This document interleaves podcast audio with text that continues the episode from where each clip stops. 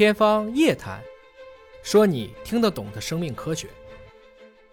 大家好，我是尹烨。快开学了，很多同学们会一直问我这样一个问题啊，就尹老师，你为什么总是会去记住一些年代，而且相对记得比较精准？换言之呢，这可能是我的从小以来的一个学习方法。因为我父亲呢，他是学历史的，所以我从小受的各种教育呢，就是以时间为维度去思考我们的历史、人文史啊、社会史啊、生物史啊，包括科技史啊等等。时间这个东西，应该说是一个相对恒定的一个变量。那么我们从时间这个角度去展开思考问题呢，我们可能对于很多的不同领域的知识会有一个更清晰的一个主线。那实际上，今天我就给大家举一个例子啊，最近在这个暑假呢，带着一群其实是小学的孩子们去学习这个唐诗。那在这个过程中呢，顺便呢就给他们讲了讲你怎么能把唐朝和唐诗和这些诗人和这些重大事件能够结合在一起的方法。这就是今天。我想给大家去分享的，这不能是一节唐诗课，这也不是一个单纯的历史课，而是尹哥是怎么样成为一个通过年代去记住很多东西的这样的一个方法。我们都知道，其实大家比较熟悉的这个朝代啊，我们就是唐，然后到宋，然后到元，然后到明，然后到清。那么我们知道，唐朝呢是从有几个数你还是要背的啊。唐朝是从六幺八到九零七，宋朝是从九六零到幺二七九，元朝是从幺二七幺。到幺三六八，明朝是从幺三六八到幺六四四，清朝是从幺六四四再到一九一。所以，如果你加减法足够快，或者你刚才就把它背起来都可以。唐朝一共持续了二百八十九年，宋朝三百一十九年，元朝九十七年，明朝二百七十六年，而清朝二百六十七年。当然，这里每个数字你都可以加一，比如说。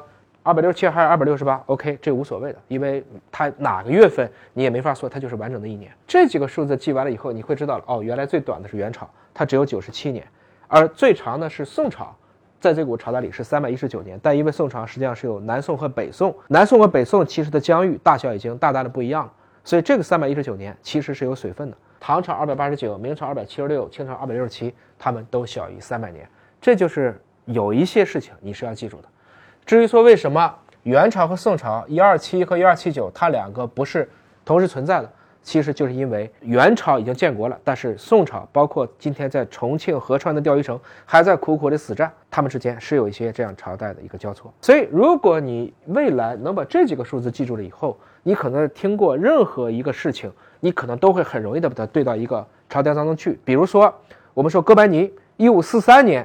他写出了《天体运行论》，一五四三年我往这里一对，OK，他就是在明朝。一五四三年，《天球运行论》实际上它是发生在明朝。再比如说，一六八七年，牛顿写出了《自然哲学的数学原理》，一六八七年，我一看一六八七，这就是在清朝，大概就这个意思。我们就很容易知道，原来哥白尼实际上是一个，相当于是对应在中国是明朝的科学家，而牛顿则对应到了我们的这样的。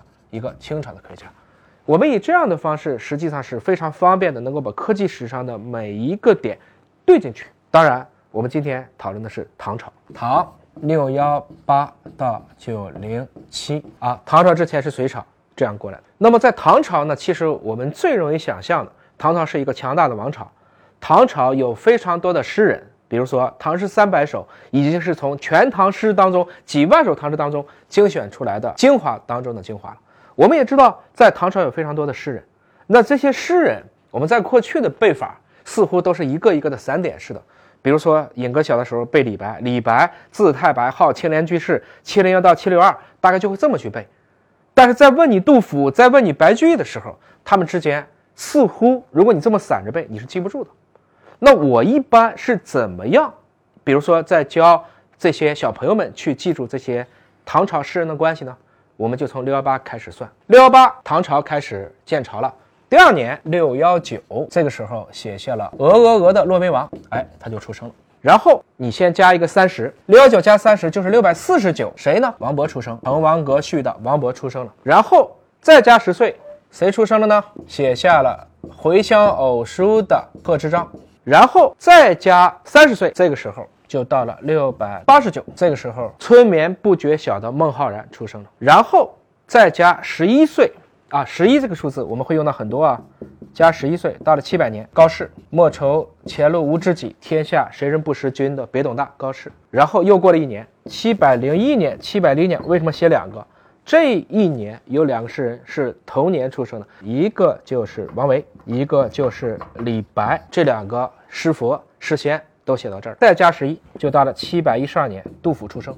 把杜甫的这个岁数再加六十岁，那就变成了所谓的一甲子。七百七十二年，在这一年，白居易出生，刘禹锡出生，他俩又是同一年生的。在他俩再加一岁，比他俩小一岁的人，就是唐宋八大家的另一位柳宗元。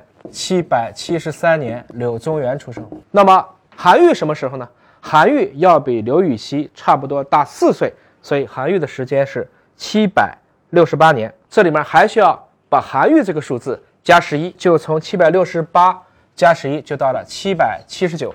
七百七十九年的时候，贾岛出生。贾岛就是写下了著名的“僧推还是僧敲月下门”的这个诗人。然后再加十一，就有了唐朝诗人当中最短命之一的诗鬼李贺。李贺男儿何不带吴钩，收取关山五十州。到这个点上。到了已经接近于晚唐的时期，我们还需要记住两个人，一个就是八百零三年的杜牧，再加十岁，八百一十三年的李商隐。基本上唐朝主要的诗人都在这儿当然，如果你知道，比如说还有孟郊，实际上是在七百五十一年出生的，也就是“慈母手中线，游子身上衣”的孟郊，他是在这儿的。那可能大家还会知道王之涣，王之涣会比孟浩然会大一岁。王之涣在这个位置。他是六百八十八年出生的。唐朝的诗人平均的寿命曾经做过统计，大概是五十五岁。那整个唐朝诗人寿命最大的是谁呢？就是贺知章。贺知章是活了八十六岁，以至于李白后来和贺知章还在一起喝酒。有了贺知章卸下了自己的金龟拿去换酒，李白也为此写下了“五花马，千金裘，呼儿将出换美酒”。那唐朝诗人最短寿的是谁呢？一个就是诗鬼李贺。一个就是写下了《滕王阁序》的王勃，两个人其实都是在二十七岁就已经应该说天妒英才。我们以这样的方式让大家能够串起来，就从一个六幺八开始起步，逐渐的一点点通过数学的方式把它串在一起。这样的方式会让孩子们在理解这些唐朝诗人的相互关系先来后到上，就像把一个朋友圈理清楚，应该说是一种比较简单。而且是一种类比记忆的比较好的一个方法。